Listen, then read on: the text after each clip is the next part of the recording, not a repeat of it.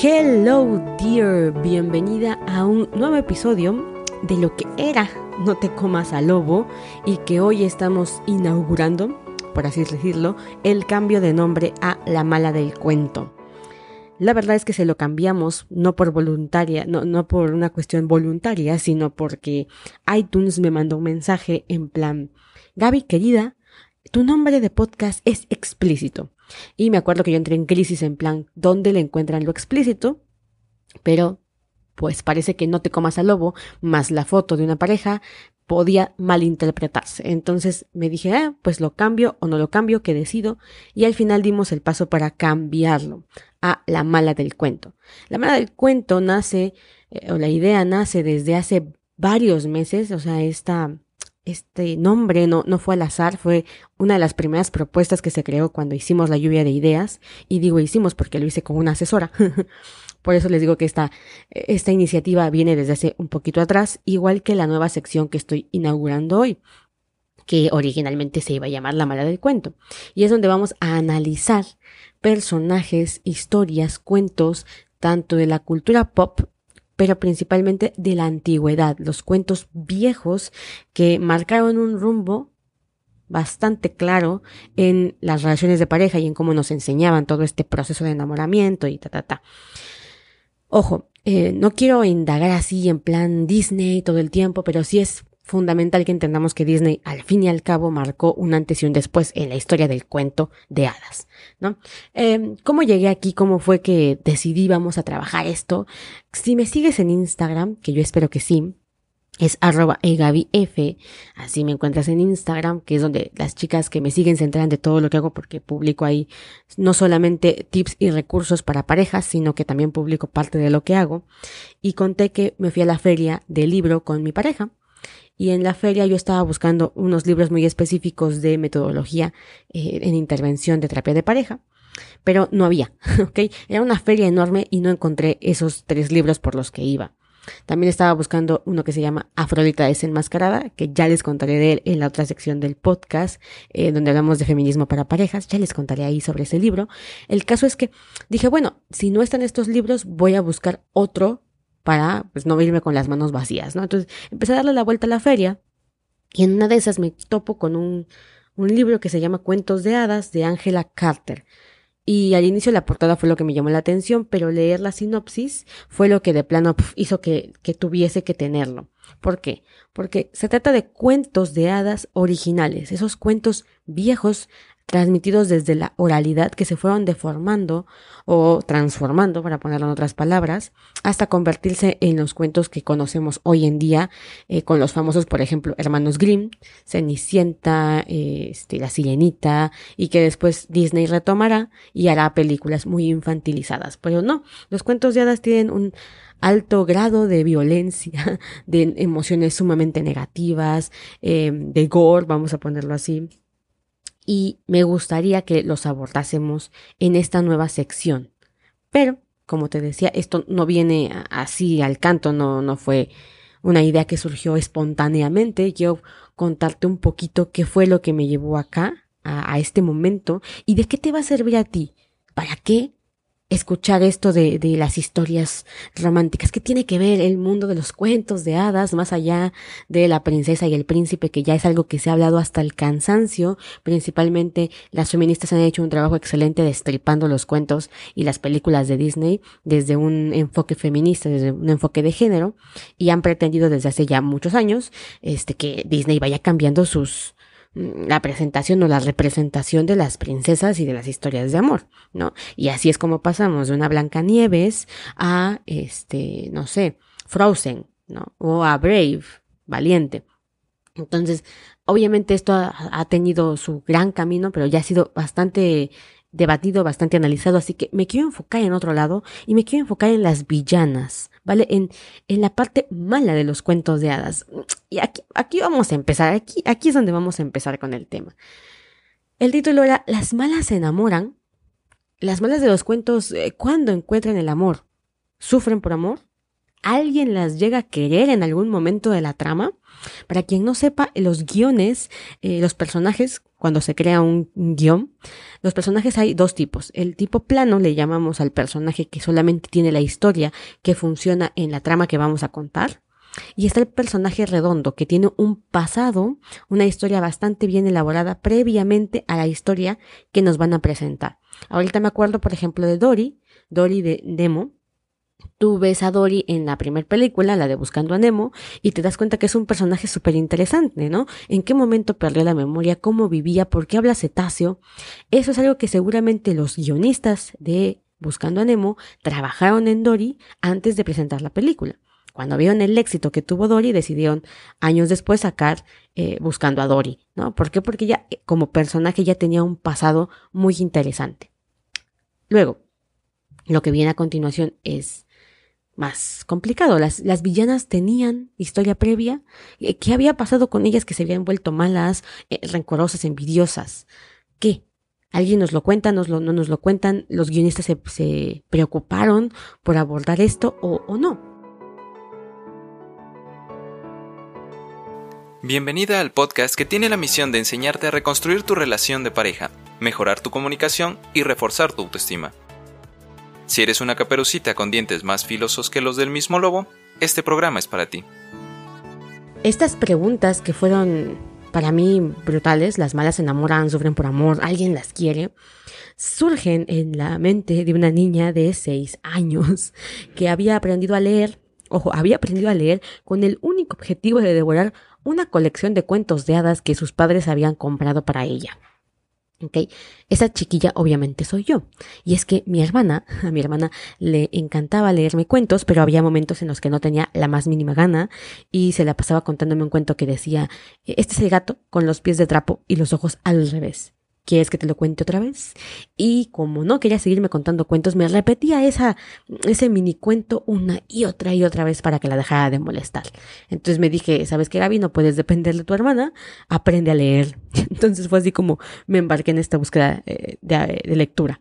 Mi nombre es Gabriela Figueroa, para las cuatas Gaby, así, de sencillo. Soy terapeuta comunicacional y antes de que cierres la ventana y creas que me estoy inventando mi profesión, que yo sé que esto es como decir, ay, soy coach en no sé qué PNL y que dices, ay, Dios mío, eh, déjame decirte que esta profesión sí es real.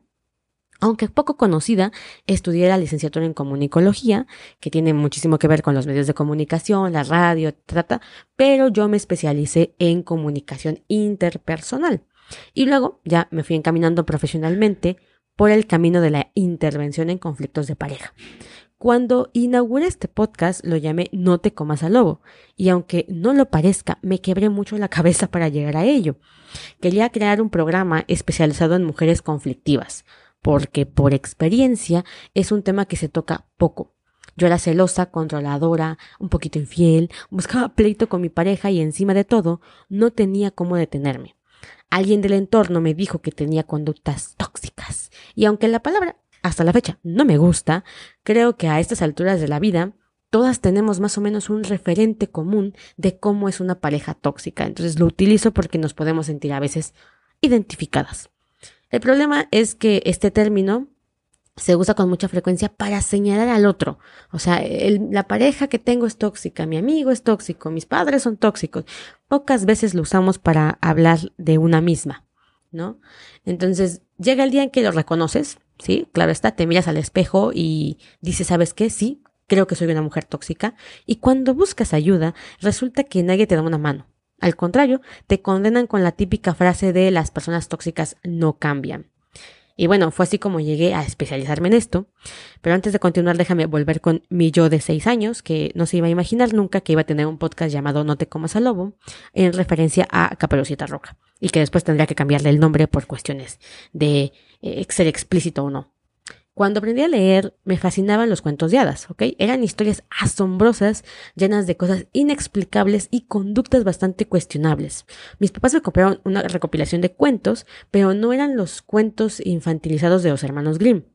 Por lo menos no todos. Me tocó leer La Bella Durmiente, este, mm, Rapunzel, entre otros como La princesa y el sapo, y había cosas que sí te preguntabas, Dios, ¿cómo es que lograron hacer esto? ¿O, por qué pasó esto? ¿no? A mí sí me, me, me ponía a pensar. Eh, luego un día, ya un poquito más crecidita, yo creo que unos siete, encontré las películas de Disney.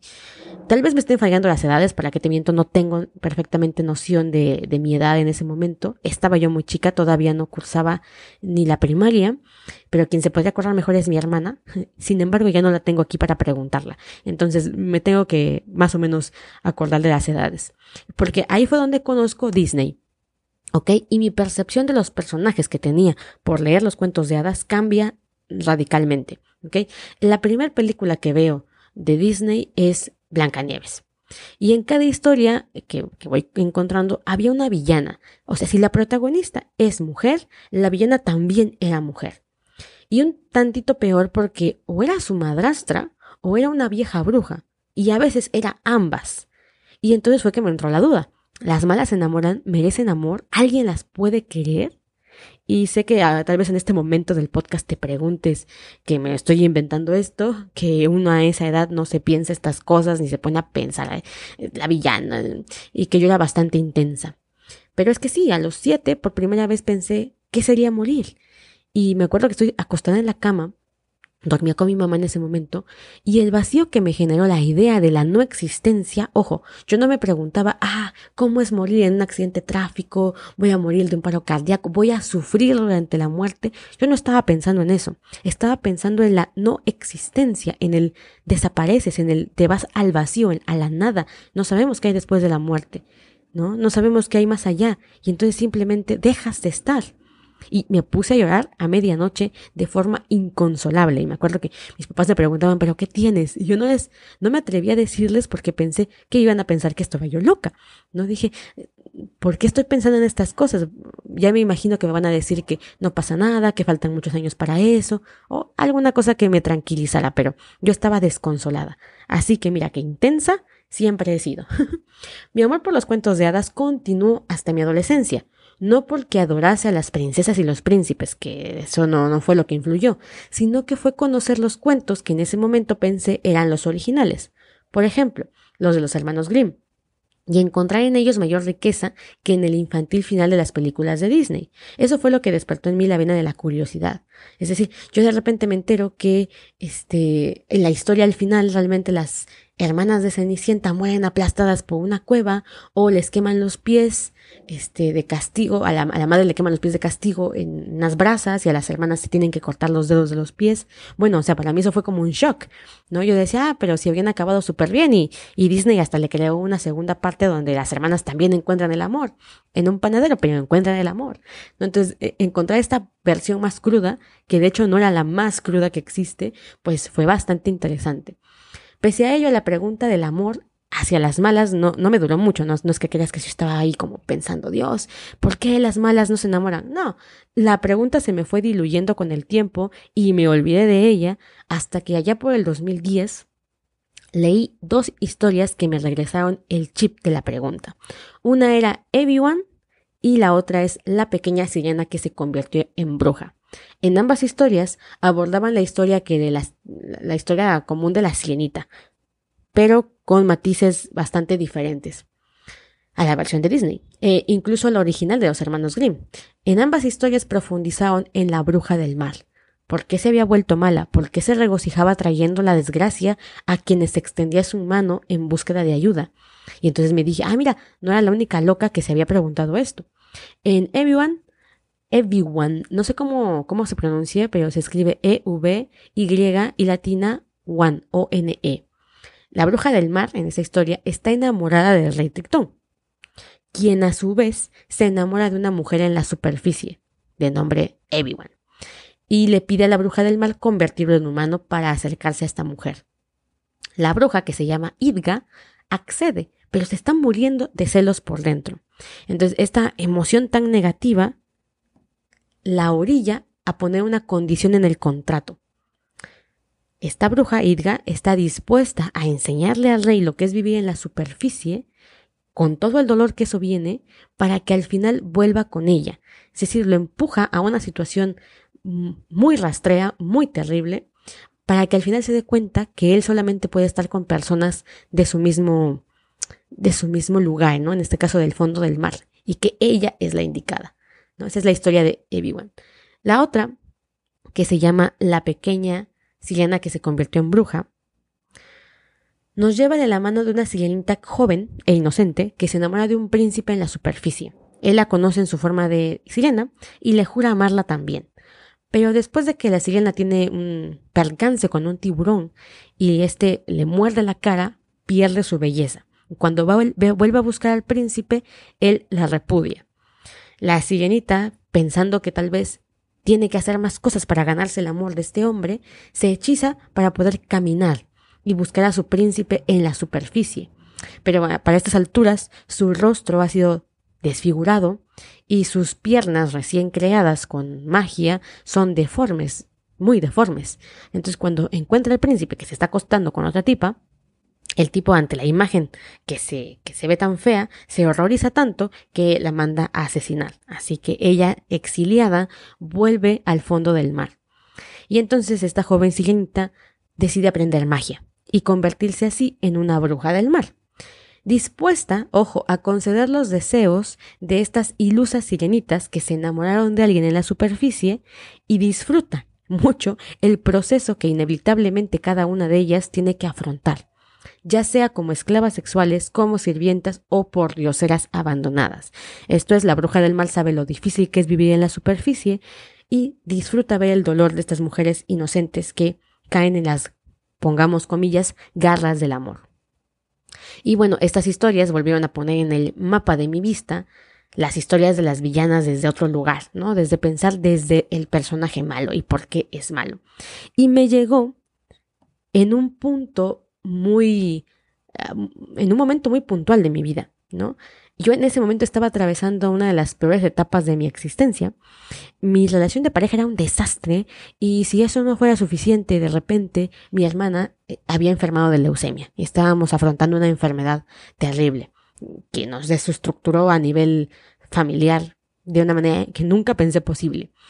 Y a pesar de que yo tenía el apoyo de mi pareja en este momento, yo me esforzaba en sabotear la relación, ¿ok? Llevábamos un par de años juntos y teníamos muchos problemas ya de por sí.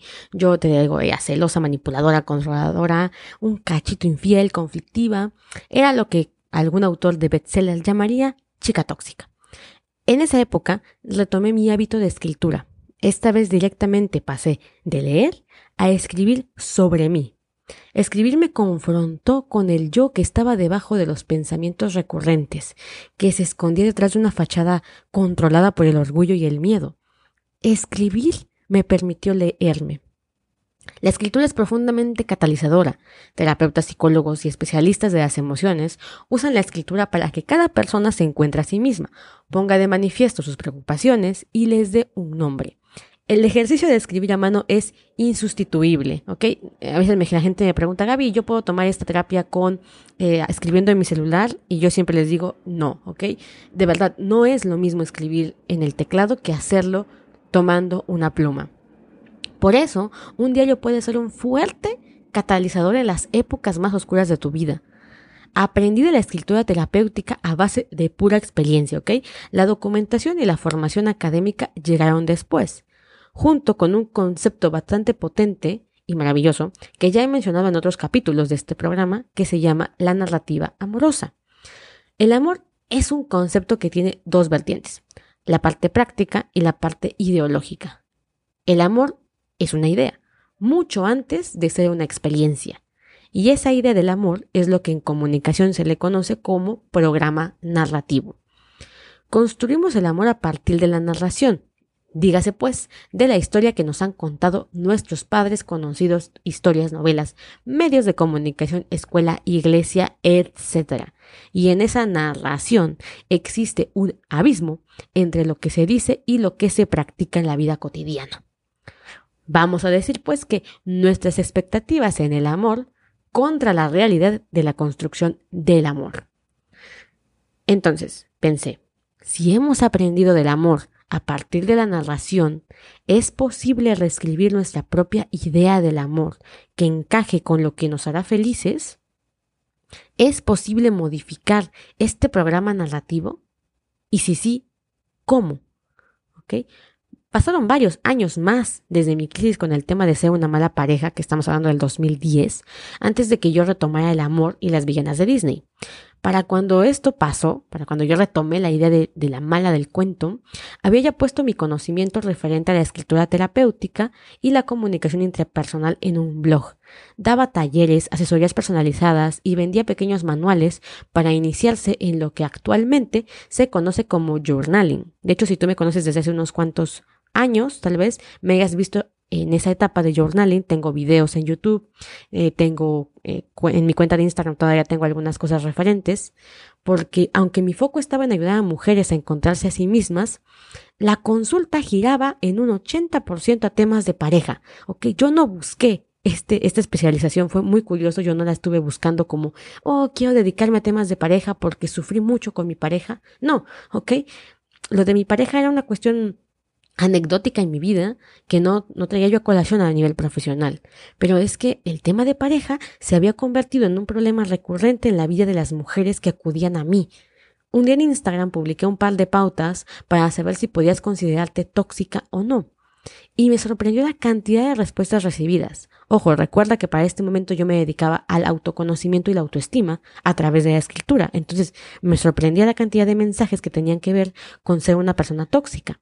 Muchas mujeres se identificaron con mi descripción, pero una chica en particular me martilló la cabeza y me dejó un clavo bien atascado ahí. Me dijo textualmente, estoy harta porque cuando actúo así, me siento como la mala del cuento. Y así inmediatamente lo leí, ¡pum! Sentí el momento de la revelación y de la iluminación. Todo eso que me había apasionado por años, todo lo que había aprendido a nivel profesional, mis propias inquietudes, mi experiencia personal, convergió en esa frase. Cuando actúo así, me siento la mala del cuento. Y es así como hoy estamos aquí, en esta sección especial, porque descubrí que se necesitan dos cosas para reescribir la historia de amor que una misma se metió en vena por imposición social. Y vemos que esto no me lo inventé yo, ¿eh? Múltiples autores ya han explicado esto del relato amoroso y cómo se construyen nuestras expectativas. Y esas dos cosas son leer y escribir. Ajá. Pero no sirve leer cualquier cosa, ¿eh? O hacerlo de forma superficial. A veces leemos un montón de historias de amor y nunca realmente profundizamos en lo que nos quiere decir. En esta sección que he venido preparando desde hace meses, analizaremos cuentos de hadas, pero cuentos sin la infantilización ni la extirpación de la vida cotidiana que tenemos en estas historias rosas que nos han vendido los cuentos de hadas. Ya la escritura es un tema más personalizado que trato a profundidad pero en mis talleres y en las sesiones de consulta, que si te interesa, pues ya sabes, puedes seguirme en Instagram como arroba eigabief y ahí encuentras muchos más datos de mis consultas y de mi intervención profesional. Pero bueno, te preguntarás, ¿por qué cuentos de hadas y no mitos o novelas actuales? Que es algo que también muchas personas analizan.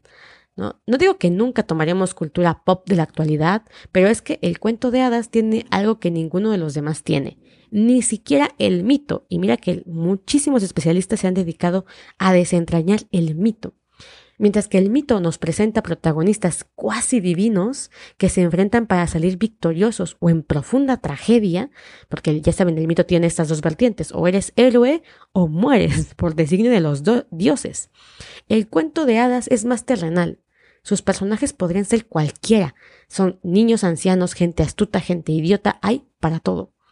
Y no apela a la credibilidad, explora lo sobrenatural, lo horroroso, y en palabras del psicólogo infantil Bruno Bettelheim, el cuento de hadas proporciona al niño una guía para lograr una buena integración de la personalidad, que incluye la satisfacción de sus impulsos inconfesables y le garantiza un final feliz. La mayoría de los cuentos de hadas tienen un final feliz, por lo menos para el protagonista o la protagonista. Y es que los cuentos tienen un poder de transmisión de cultura como de apropiación de valores que es innegable, ¿ok?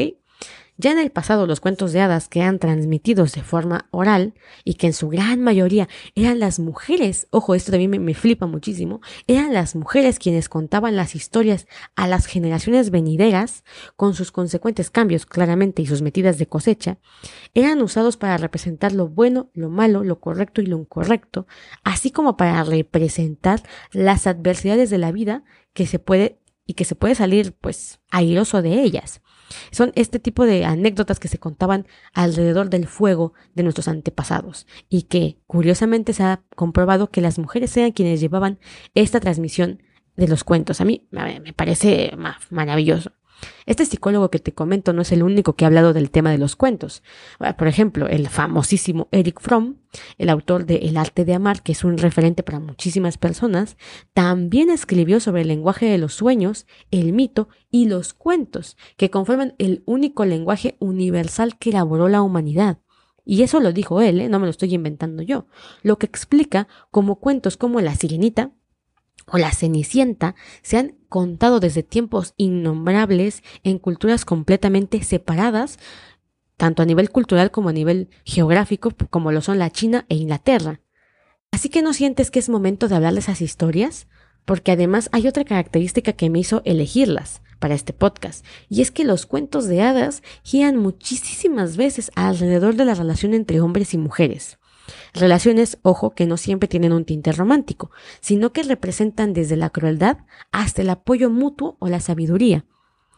Hablar de los cuentos de hadas nos permite hablar de los arquetipos femeninos, alejándonos de los discursos políticamente correctos y encorsetados, y tocando más de cerca las fibras que nos constituyen, así como la naturaleza de las relaciones que nos toca enfrentar a lo largo de nuestra vida.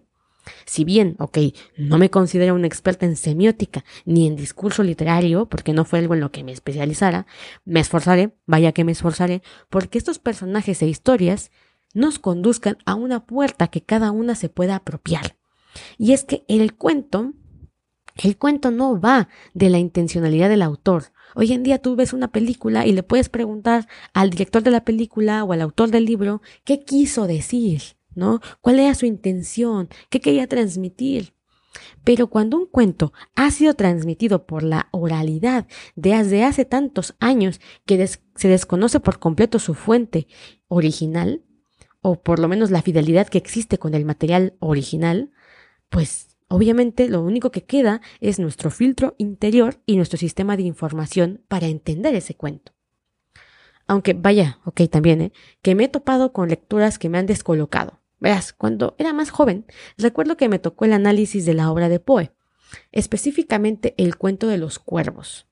Y durante la clase existieron tantas representaciones tan variadas y diferentes y tan rebuscadas a veces dentro de la simbología que me vino la pregunta, ¿de verdad Poe escribió esto?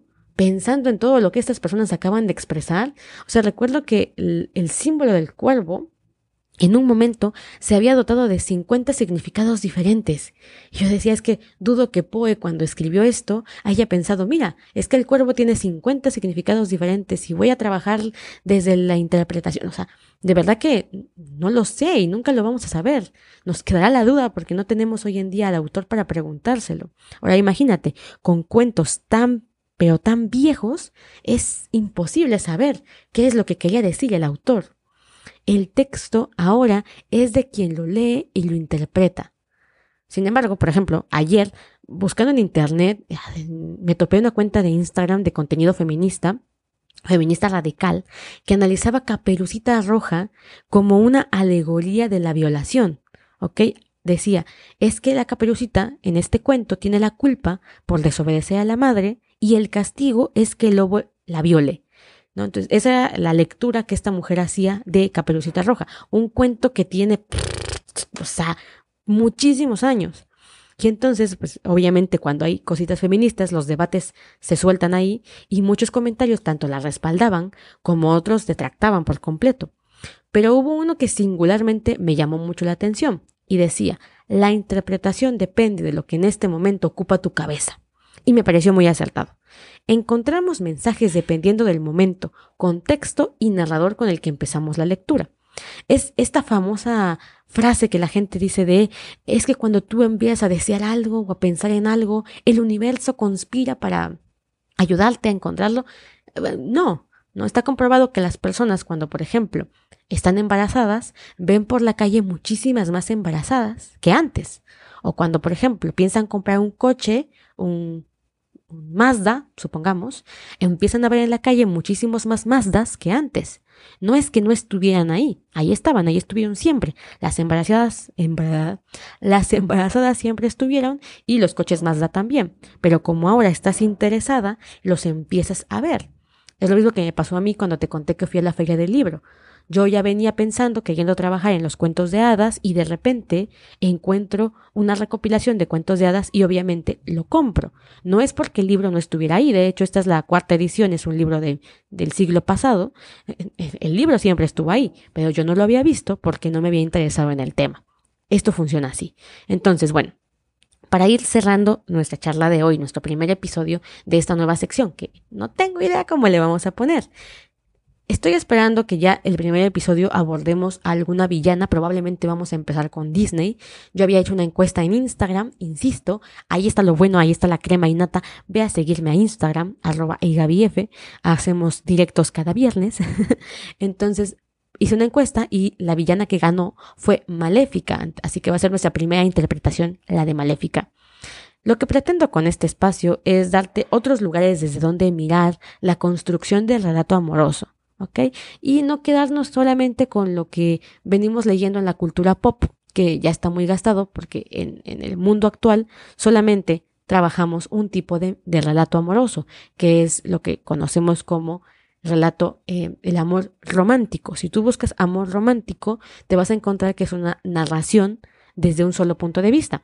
De hecho, si no me falla, el episodio número 2 de este podcast tiene contenido de la narrativa del amor romántico, porque a la fecha sabemos que ha encorsetado tanto las relaciones amorosas que nos ha dejado como si el amor solamente fuese uno, como si solamente pudiésemos ser de esa manera o amar de esa manera, con el filtro del amor romántico, cuando existen muchísimos otros que se han perdido en la historia por una cuestión hegemónica, una cuestión de una imposición que todos los medios de comunicación, todas las novelas rosas, eh, todas las películas taquilleras representan el mismo tipo de amor. Entonces, bueno, ya hablaremos de eso en otro capítulo. Espero que te haya gustado esta primera entrega, que te enterases por qué tuvimos que cambiar el nombre del podcast y cómo fue que se fue construyendo este, este programa, esta iniciativa, que no creas que fue algo que, que me pasó un día para otro y me llegó la iluminación y ¡pras! Dije, ah, vamos a escribir eh, una sección que se llame La Mala del Cuento. No. Fue un proceso que tuvo que ver con mi formación o de formación académica, pero también con mi experiencia y mis hobbies, porque a mí me encanta leer y escribir hasta la fecha. Es algo que, que me mueve a niveles de al alma, si podemos llamarlo de alguna manera. Entonces, cuando todo esto se mezcló, dije, tengo que hacer algo con eso que, que me encanta y me fascina. Entonces, bueno, aquí estamos en esta nueva sección del podcast. Espero te haya gustado, espero te vayas a quedar con nosotros cada martes.